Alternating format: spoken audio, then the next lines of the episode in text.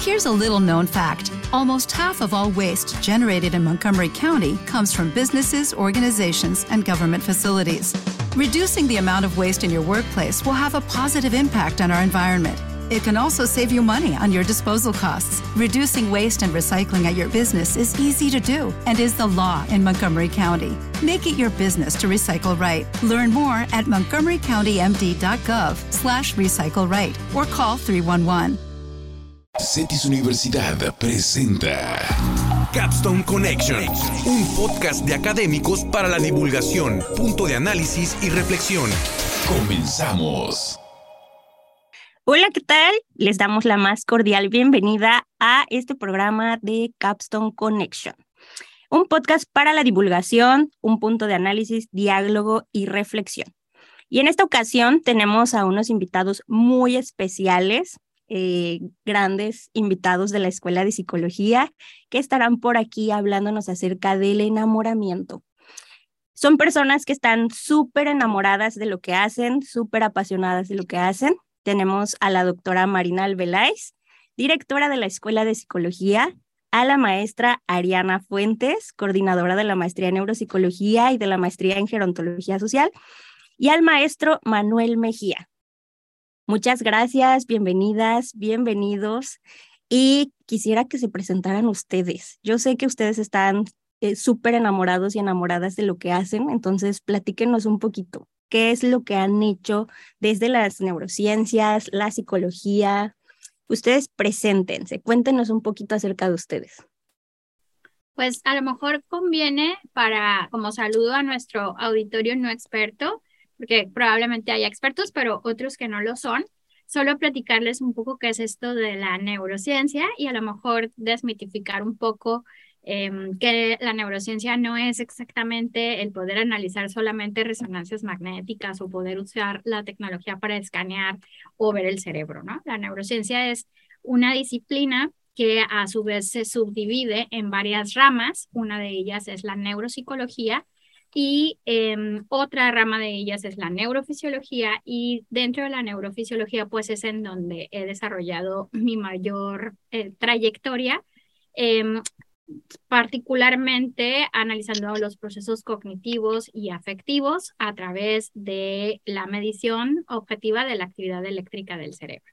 Entonces, eh, con esto les quiero decir que todo nuestro comportamiento pues tiene un correlato que está ligado a nuestra actividad eléctrica y pues es sobre ese es el campo de trabajo en el que me he desarrollado, por supuesto ligando el comportamiento con estos correlatos neurofisiológicos. Y bueno, esa soy yo. Mucho gusto. Saludos.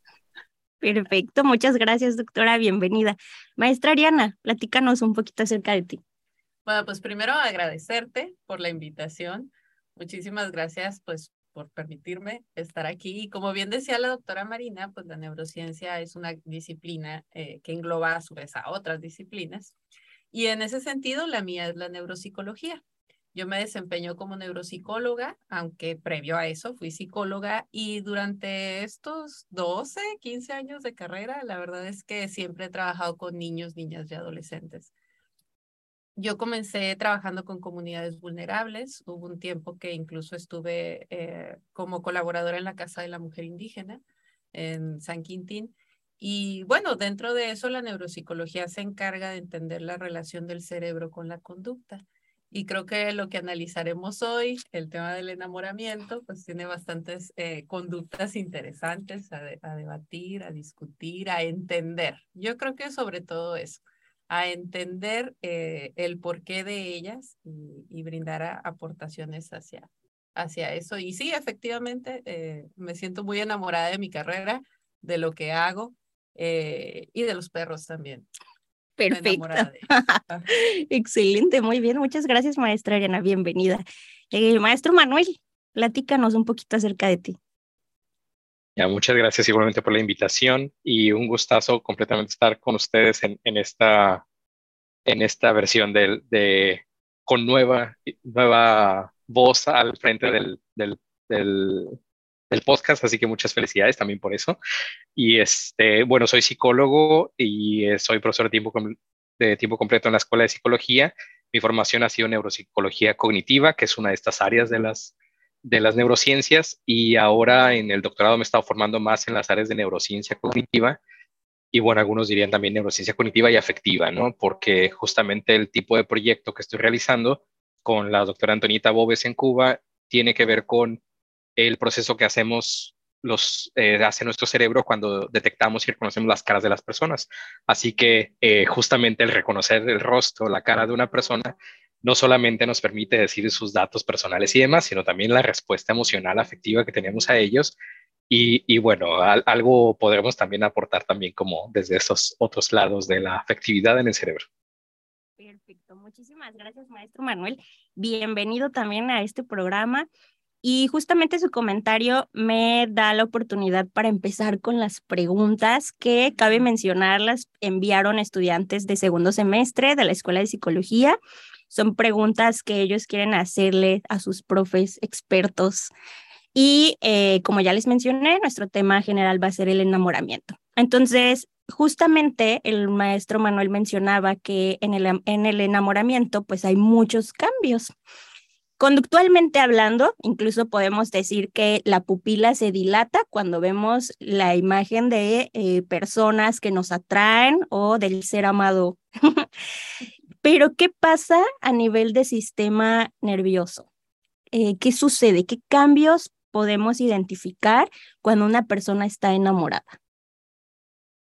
Maestra Ariana. ¿Qué cambios podemos identificar cuando una persona está enamorada?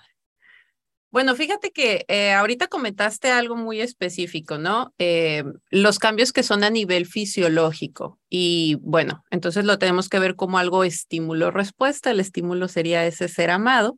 Pero ahí pues entran eh, diferentes cosas, ¿no? Ahorita nos, nos preguntabas que eh, estamos enamorados de nuestra carrera y todo eso. Entonces, estos cambios pueden verse no solamente cuando ves a tu pareja, sino también a alguien con quien tienes un vínculo afectivo fuerte. ¿No? Y en ese sentido, pues ahí echa tú este, todos aquellos vínculos que puedas tener. Efectivamente, eh, los cambios fisiológicos pueden ser a nivel de la pupila, pero pues también hay cambios a nivel de la respiración, a nivel del sistema cardiovascular y lógicamente, pues de los neurotransmisores, ¿no? Ok. Ahora, no sé si desde la neurofisiología, en cuanto a la actividad eléctrica y todo esto, pues también hay algo eh, interesante que por ahí tengamos que discutir.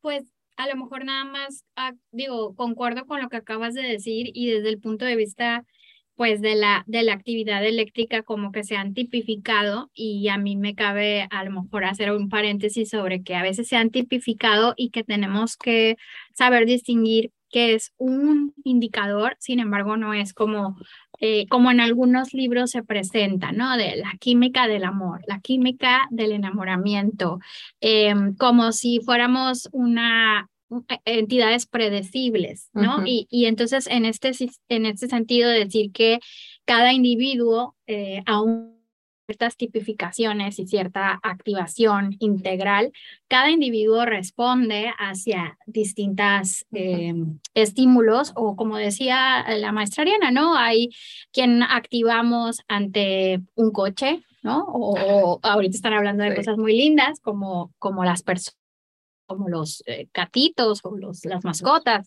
pero también puede podemos reaccionar de la misma manera ante algo que completamente nos entusiasma y entonces solamente no caer en generalizaciones para no consumir estos a veces infografías de la serotonina es la eh, química del amor, ¿no? Entonces, eh, pues mucho cuidado, ¿no? Porque no es del todo así. Y seguramente Manuel podrá citarnos a algunos otros complementos respecto a esto que ocurre en el sistema nervioso ante el enamoramiento, ¿cierto, Manuel? Sí, y una de las primeras cosas que me gustaría decir es que generalmente, si, si le comentamos esto de que toda experiencia subjetiva que tenemos realmente tiene una relación con algo en nuestro cerebro, es decir, algo lo está permitiendo. Entonces, mientras más compleja sea esa experiencia, como lo puede ser alguno de los varios tipos de amor, pues realmente va a involucrar a muchas, muchas áreas cerebrales y mucha parte del cuerpo, ¿no? Entonces, este, casi casi es como hacer la reflexión, dependiendo de cómo es tu experiencia personal de sentir amor, justamente es como las áreas cerebrales que va a involucrar, ¿no? Entonces, Cuando el amor involucra algo de atracción sexual, pues va a involucrar todas estas zonas cerebrales este, que, que permiten esa conducta, ¿no? Y el, y el sentirse atraído, tener mucha atención hacia la persona, ¿no? Cuando, o, o cuando se tiene un amor más como filial, más a los padres, a la mamá, etcétera, pues realmente va a tener mucho más involucrado todas estas zonas cerebrales que tienen que ver con el apego, con una, este sentimiento de confianza. Entonces, el amor desde la psicología es súper complejo y bueno, también ahí es donde se va a ver todas estas áreas cerebrales diferentes que pueden este, participar en eso, ¿no? Y también otra cosa importantísima es que, pues creo que al final cada quien vive un poco el amor de manera diferente, ¿no? Algunos dirán que hay cosas que se parecen, pero realmente si le preguntas la experiencia individual a cada persona va a haber algo extra que le agrega, ¿no? Y eso también se va a ver en el cerebro. Claro, justamente como nos dicen nuestros expertos, hay pues sí muchos patrones que son compartidos por, por los organismos. Sin embargo, también está muy, es muy importante la subjetividad. Cada persona lo va a vivir de manera diferente, lo va a experimentar de manera diferente y algo que se vincula con esto, ok, ya sabemos que hay un cambio cuando estamos experimentando el enamoramiento, pero este, eh, ¿los cambios tienen caducidad? ¿Hay algo en el sistema nervioso que cambie cuando de pronto ya no estamos enamorados? ¿Ustedes qué opinan? Doctora Marina, ¿usted qué opina? Es que me voy a meter en un tema muy polémico porque el tema de la caducidad eh, me parece que sí hay ciertas etapas en el, en el, en el enamoramiento y hay una etapa inicial que algunos autores han tratado de tipificar en meses, em, que eh, al fin, finalmente lo que ocurre es un proceso de habituación. Cuando nosotros nos habituamos a un estímulo, por más increíble que sea, pues este proceso de habituación eh, mantiene al sistema nervioso ya no tan alerta como estaba en las etapas iniciales, ¿no? Y esto es a lo que las personas constantemente desde el punto de vista romántico dicen hay que mantener la llama activa, hay que mantener... Yo creo que, pues, si hablamos del amor romántico, habría que cuestionarnos también si no hemos sobrevaluado el amor romántico, ¿no? De pronto como que nuestras aspiraciones están muy determinadas o predeterminadas, más que por nuestro sistema nervioso o por un cambio endógeno, por factores como muy exógenos y que no siempre son, eh, que no corresponden a nuestras verdaderas motivaciones, sino que es algo que socialmente está construido y a lo que aspiramos, ¿no? Como un ideal, pero muchas veces cabría preguntarse Además, si estos procesos caducan, eh, primeramente decir realmente, eh, es, eh, realmente estoy enamorado, o sea, realmente quiero enamorarme, porque además eso implica muchos compromisos y muchas renuncias y muchos acuerdos. Y entonces eso es complicado, lo decía Manuel hace rato, ¿no? O sea, realmente la complejidad del amor humano pues requiere mm, no solamente mucha disposición, sino también pues mucho aprendizaje de cómo realmente ejercemos el amor constructivo eh, y el amor comprometido, porque el otro tipo de enamoramiento, eh, pues que pudiera ser así transitorio, de mariposeo y de, pues ese como que es mucho más sencillo y yo creo que lo pondría en un lugar distinto, eh, lo que es el enamoramiento a lo que es realmente el amor, el amor humano en sus distintas facetas. Ok, interesante. Eh, maestro Manuel, ¿usted ha encontrado algo, alguna diferencia dentro de los estudios que, que ha realizado vinculado con, con, la afección, con la afectividad? Como en cuando se termina el amor. Ajá, como que, eh, eh, una persona que ya no esté experimentando necesariamente estos cambios. Ya, no estoy muy seguro si, si pudiera responder ahí, pero eh, voy a retomar parte de la pregunta sobre, sobre qué pasa con, en el cerebro cuando nos enamoramos. Sí es cierto que, que, ha habido estudios en los últimos, creo que son 12 años más o menos, en donde se han hecho realmente estudios sobre la neuroquímica del amor en las personas, este, que detectan que ciertas áreas cerebrales relacionadas con estos neurotransmisores famosos que se dicen, ¿no? Dopamina, serotonina, norepinefrina, etcétera, este, suceden en esas primeras etapas de enamoramiento Y hay también estudios que han buscado compararlo con 20 años después, ¿no? Parejas de 20, 30 años de, de continuar juntas y si esto se relaciona con las que se sienten como todavía enamoradas con las que ya no se sienten tan enamoradas entre ellas, ¿no? Y parece que también han encontrado que las parejas que se sienten enamoradas todavía 20 años después, sus respuestas más o menos cerebrales se parecen a, las de 20 años antes, ¿no? Cuando recién se conocen. Pero son estudios pequeños y son estudios que a veces también no han identificado las, las diferencias individuales. Por ejemplo, eh, relacionan mucho estos estudios de decir que disminuye la serotonina cuando recién tienes a la persona este, enfrente, la conoces y, se da ese flechazo, ¿no? Ese, ese rayo al estilo de Cortázar, ¿no? Este, pero esa disminución de la serotonina muchos lo relacionan con esta idea obsesiva de pensar en la otra persona y no tener como este, capacidad de desviar la atención hacia otras cosas. Y aquí creo que si le preguntamos a la audiencia es, cada quien lo ha vivido diferente. Algunos se han sentido que pasan unas dos semanas y como si se durmieran, si despertaran pensando en la persona. Pero a algunos otros no les sucede así. Y sobre todo conforme las, los años van pasando y uno tiene experiencias de enamorarse y desenamorarse, la experiencia es diferente. Entonces, ese juego de los neurotransmisores pues va a variar también conforme a tu experiencia personal y a tu trabajo personal también, ¿no? Probablemente no quieres tener esas tres semanas de estar completamente en otra persona cuando tienes otras actividades y otras metas en tu vida. Así que también, tal vez también tiene algo que ver con el propio manejo emocional de la situación y demás, ¿no? Entonces, ahí creo que hay algo de la complejidad que, que, creo que todavía no sabemos con mucho detalle, pero sí hay como direcciones posiblemente en esa respuesta. Ok, muchas gracias. Pues sí, parece ser que nos estamos enfrentando a un tema bastante complejo y bastante interesante también. Maestra Ariana, ¿qué nos puedes decir al respecto? Fíjate que yo creo que también es importante eh, observar el neurodesarrollo, ¿no? No va a ser lo mismo el enamoramiento en un adolescente, en donde tenemos un neurodesarrollo que es completamente distinto al de un adulto en sus treintas. ¿no? En la adolescencia, pues hay mayor impulsividad, hay menor control inhibitorio también. O sea, el sistema nervioso eh, y las estructuras cerebrales están madurando de manera, más bien, está en otro nivel de maduración a comparación del adulto. Y eso, claro, que va a transformar la vivencia del amor o la experiencia del amor. Además, eh, ahora que hablan de experiencia, eh, que escuchaba al maestro Manuel y a la doctora Marina, pues ahí a lo mejor también, y creo que el maestro Manuel guiará la reflexión al respecto, eh, hablar de los sistemas de memoria, ¿no? La memoria implícita o, bueno, todo esto que seguramente también tiene su influencia en la manera en la que vives y experimentas esa relación o ese vínculo, ¿no? Yo creo que sí también hay que pensar en, en el tema del neurodesarrollo y de los cambios que va teniendo el cerebro a lo largo de la vida. ¿no? Ok, entonces eh, estamos viendo cómo el enamoramiento tiene mucho de aprendizaje, mucho de la historia de reforzamiento, mucho de la historia de, interacción con, con personas cercanas a nosotros.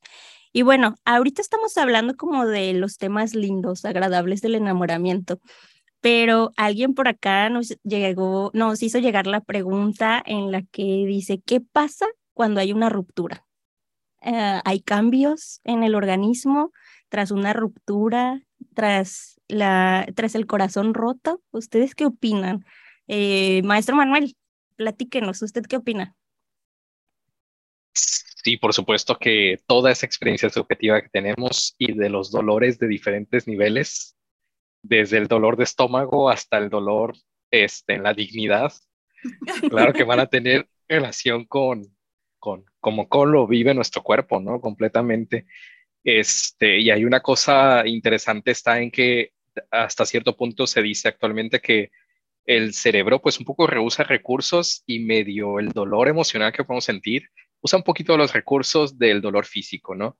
Entonces, ese dolor, aunque se sienta muy, muy subjetivo emocional, pues realmente tiene unas bases muy reales y pues tampoco hay que como tratar de desecharlo y hacerlo a un lado, ¿no? Así como atenderíamos un dolor físico, hay que atender un dolor emocional, sobre todo si dura más de cierto tiempo y nos empieza a, a, hacer menos funcionales a lo mejor en nuestra respuesta a nuestro día a día y nuestras responsabilidades y nuestro autocuidado, etcétera, ¿no? Entonces, también cuando suceden cosas que a lo mejor se extienden en el tiempo, buscar, buscar ayuda, buscar también con quién platicarlo. Sí es importante ese apoyo social ahí alrededor. Ok, muchas gracias. Eh, maestra Ariana, ¿podría complementarnos un poquito este aspecto?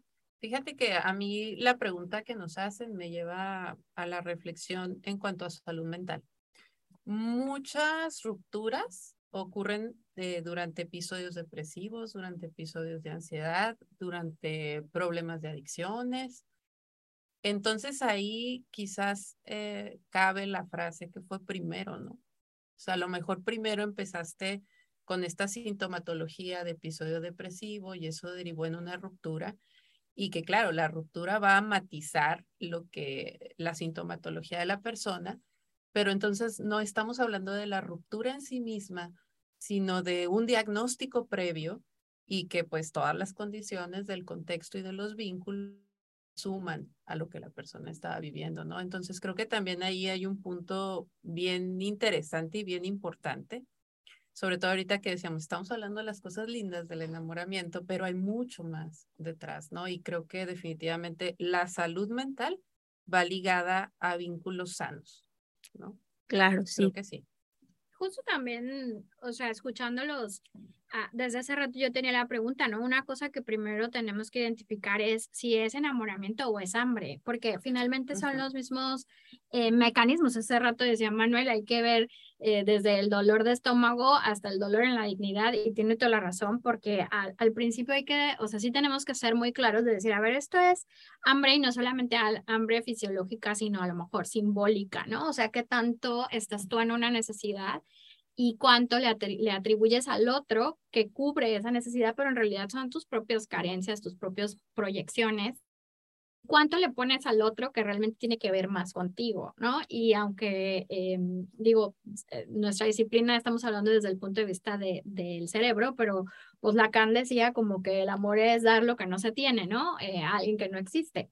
Y en este sentido es eh, alguien que no existe porque tú te lo estás construyendo por estas carencias de esta historia que tenemos de nuestras primeras relaciones filiales.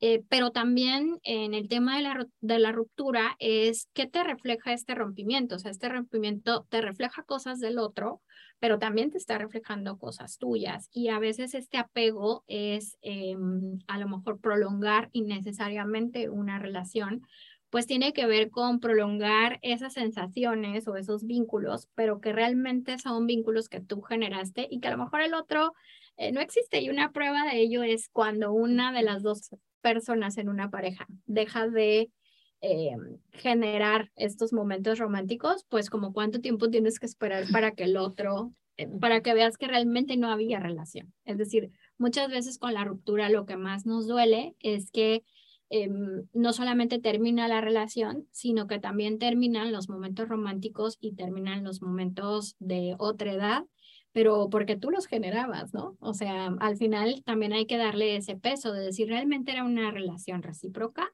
o realmente era algo que yo estaba a todo dar en mi cabeza, pero que finalmente a la hora que lo pones para observar en qué momento llega la reciprocidad, pues no llega. Y creo que esas son las rupturas más dolorosas Em, y que la madurez y el tiempo y la experiencia pues te van dando las tablas para decir, como decía Sabina, ¿no? Este, aprendí a, digo, Joaquín Sabina, que, que ¿es Sabina o Sabines? Pues no Sabina. Sabina. Sabina. O sea, aprendí a, olvidarla en, ¿qué? En 360 días y, y, y 300, 19 días y 19 500 días y 500 19 días y 500 noches. Entonces, al final también creo que hay esperanza, muchachos. Es decir, el rompimiento eh, con el tiempo nos da mucha esperanza y también nos ayuda a ser mucho más resilientes, mucho más fuertes. Y también aprendemos, hay que aprender a romper, hay que aprender a perder y aceptar que, eh, pues, eh, soltar es crecer, como decía Cerati. Muy bien, muchas gracias, muy interesante.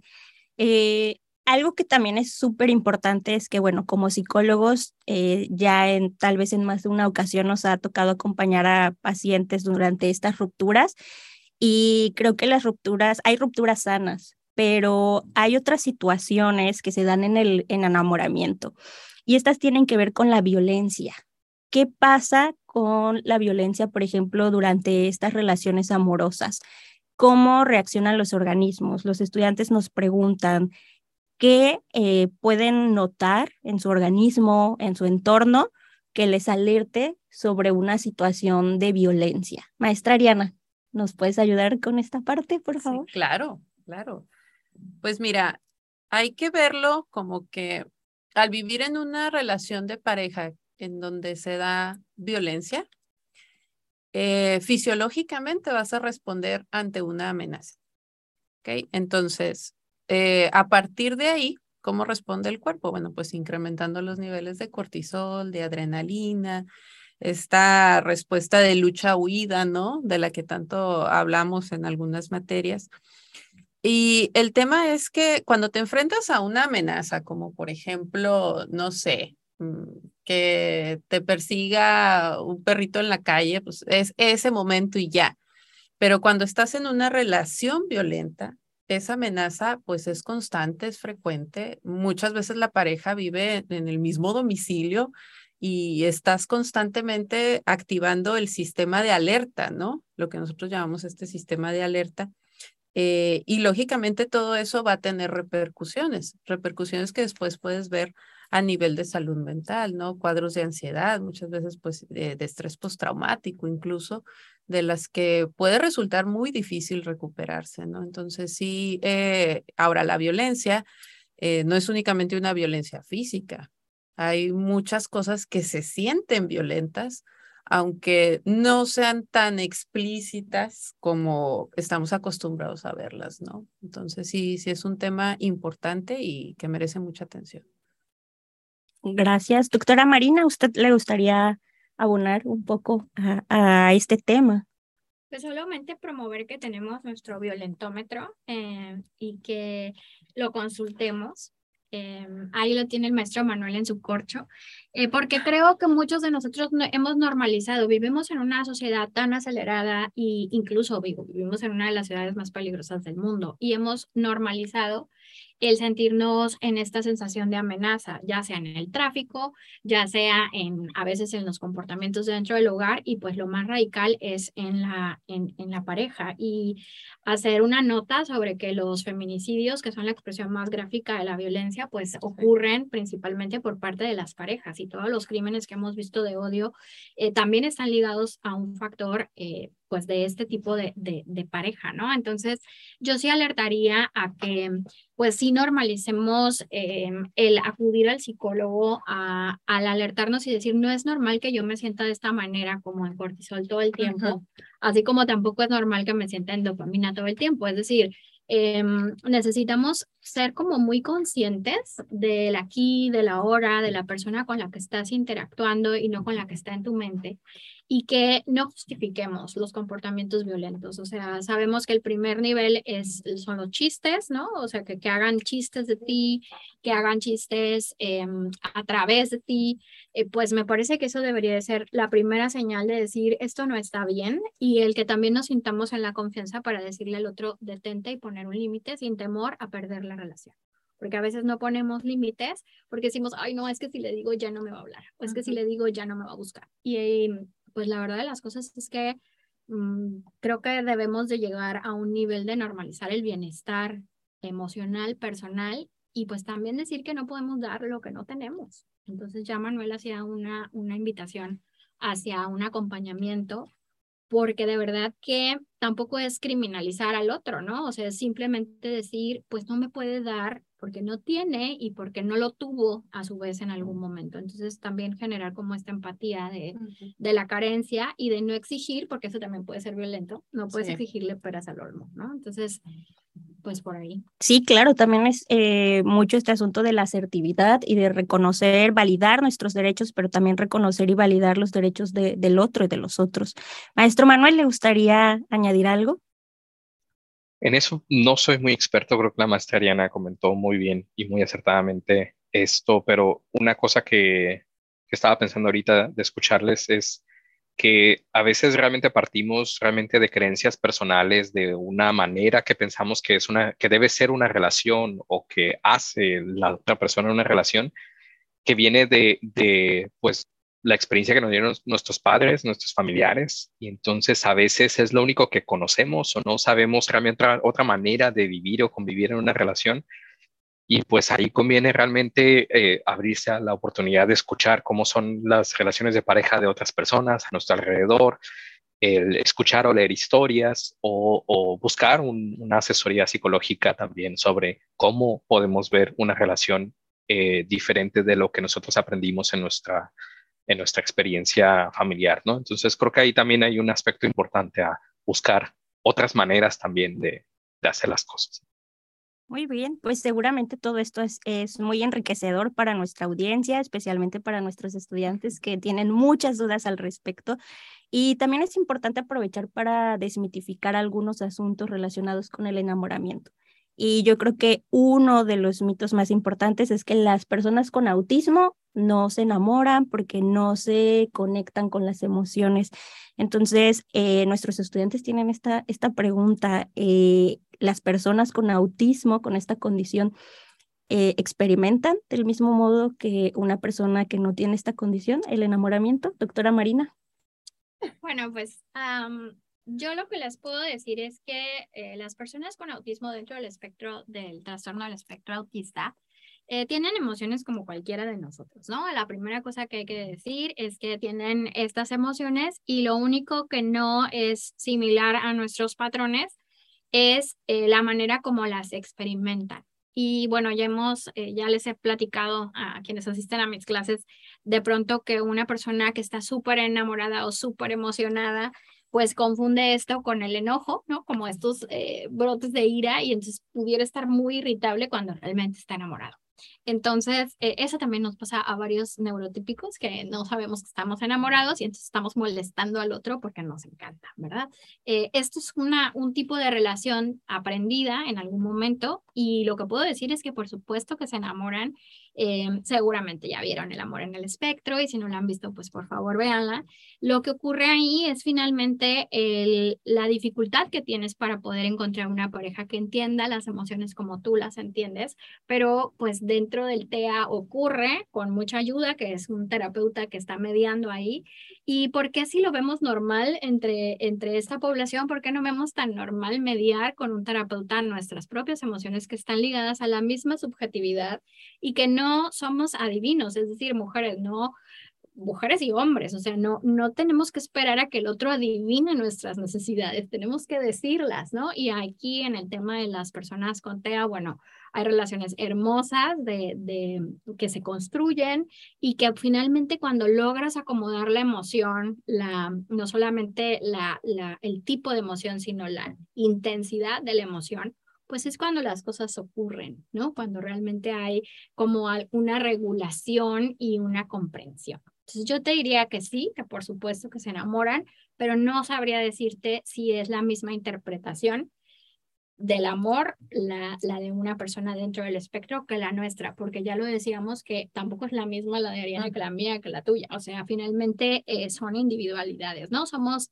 individuos buscando pues eh, no solamente enamorarnos en una relación romántica, sino enamorarnos de la vida, o sea, es, y ese es un llamado, ¿no? Como decir, oigan, hay que estar presentes, hay que estar enamorados de la vida que tenemos y si no estamos tan conformes con la vida que tenemos, pues hay que construir la que queremos. Entonces, yo eso sería un poco como mi conclusión y mi cierre para, para nuestros jóvenes escuchas.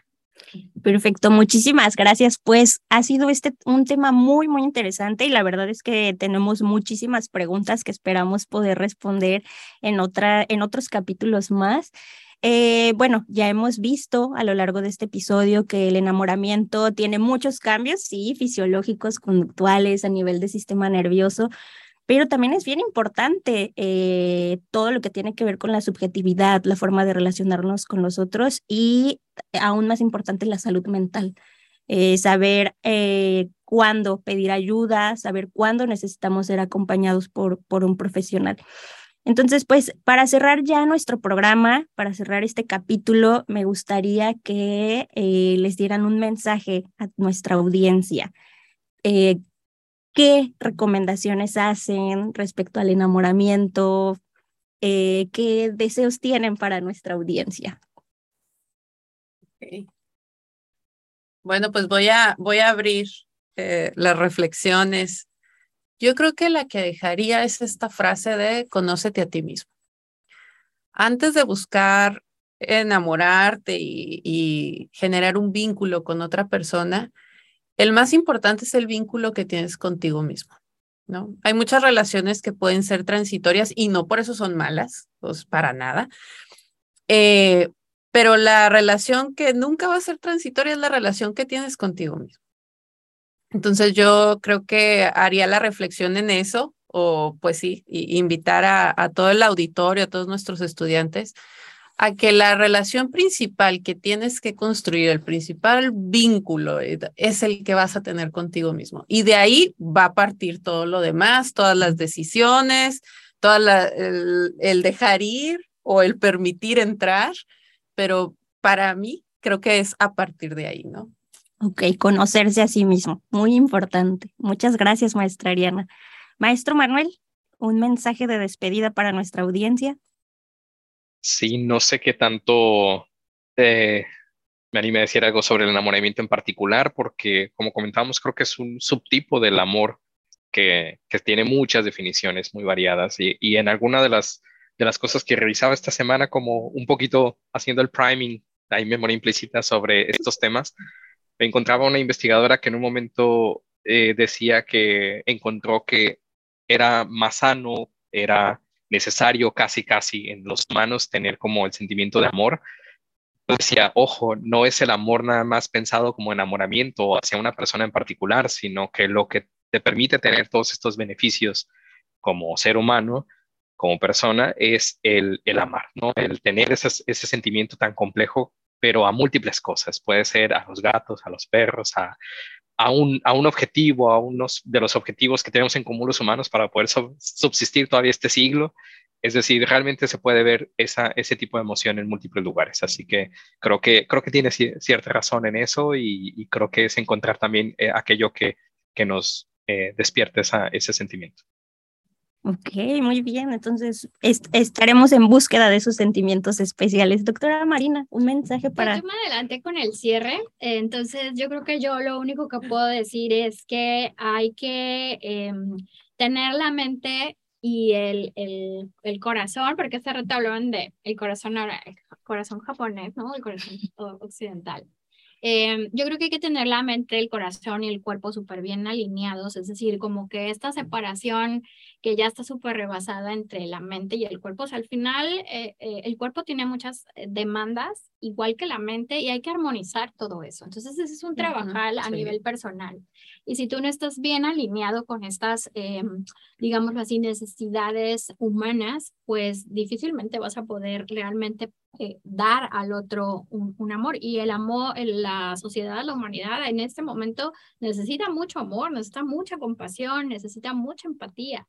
Entonces, pues sí, la invitación es a revisar la salud mental para poder alinear todas estas eh, entidades que nos habitan en lo humano. Pues muchísimas gracias, agradecemos mucho eh, que hayan aceptado esta invitación tener aquí a mi lado a tres personas súper enamoradas, súper apasionadas con su profesión. Es todo un honor para mí, entonces les agradezco mucho eh, el estar por acá y estoy segura que eh, nuestra audiencia está encantado de escucharles. A la audiencia le damos las gracias por sintonizar un capítulo más de Capstone Connection de esta quinta temporada y nos estaremos viendo muy pronto en un siguiente, en un siguiente capítulo. Muchas gracias, hasta pronto.